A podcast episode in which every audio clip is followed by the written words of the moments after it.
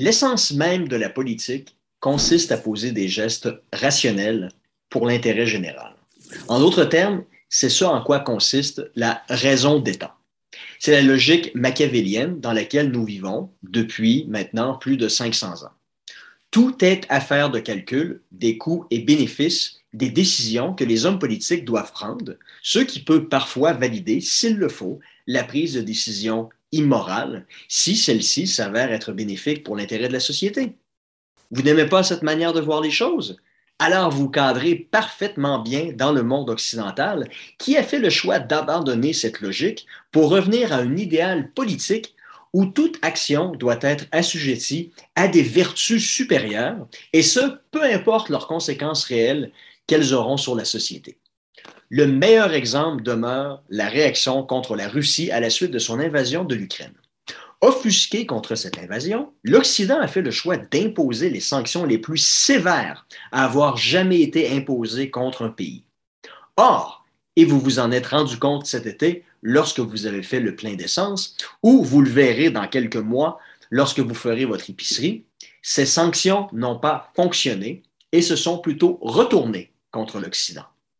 En effet, ces sanctions ont entraîné une pénurie de gaz naturel ou d'essence, ainsi qu'un embargo sur l'importation d'autres matières qui sont essentielles à l'Occident, notamment les fertilisants utilisés pour doubler les productions agricoles, qui ont eu pour effet de créer une rareté sur le marché, alors que la demande, elle, n'a fait qu'augmenter, occasionnant, logiquement, loi de l'offre et la demande oblige, une hausse des prix.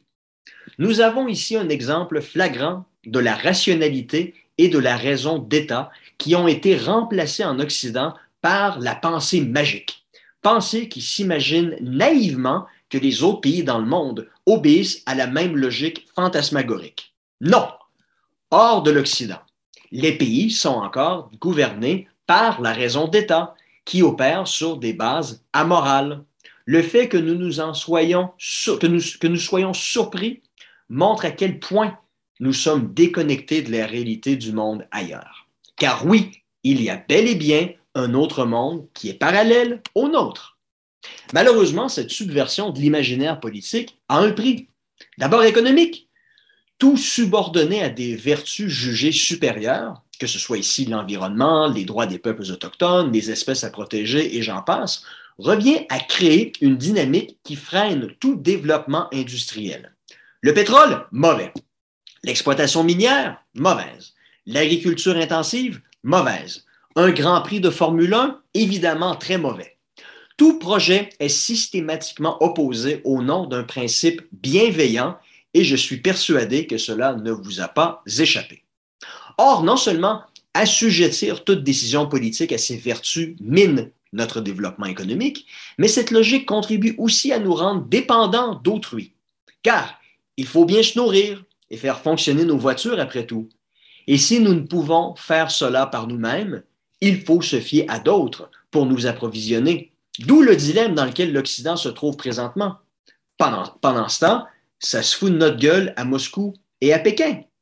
Oui, tous ces problèmes seront réglés le jour où nous mangerons tous des graines et ferons fonctionner nos voitures à l'huile de patate ou à l'électricité. Mais ce jour n'est pas encore arrivé, loin de là. Et d'ici là, qui dit dépendance à autrui dit aussi vulnérabilité à la volonté d'autrui. Et dans un monde de moins en moins coopératif, vous n'avez encore rien vu.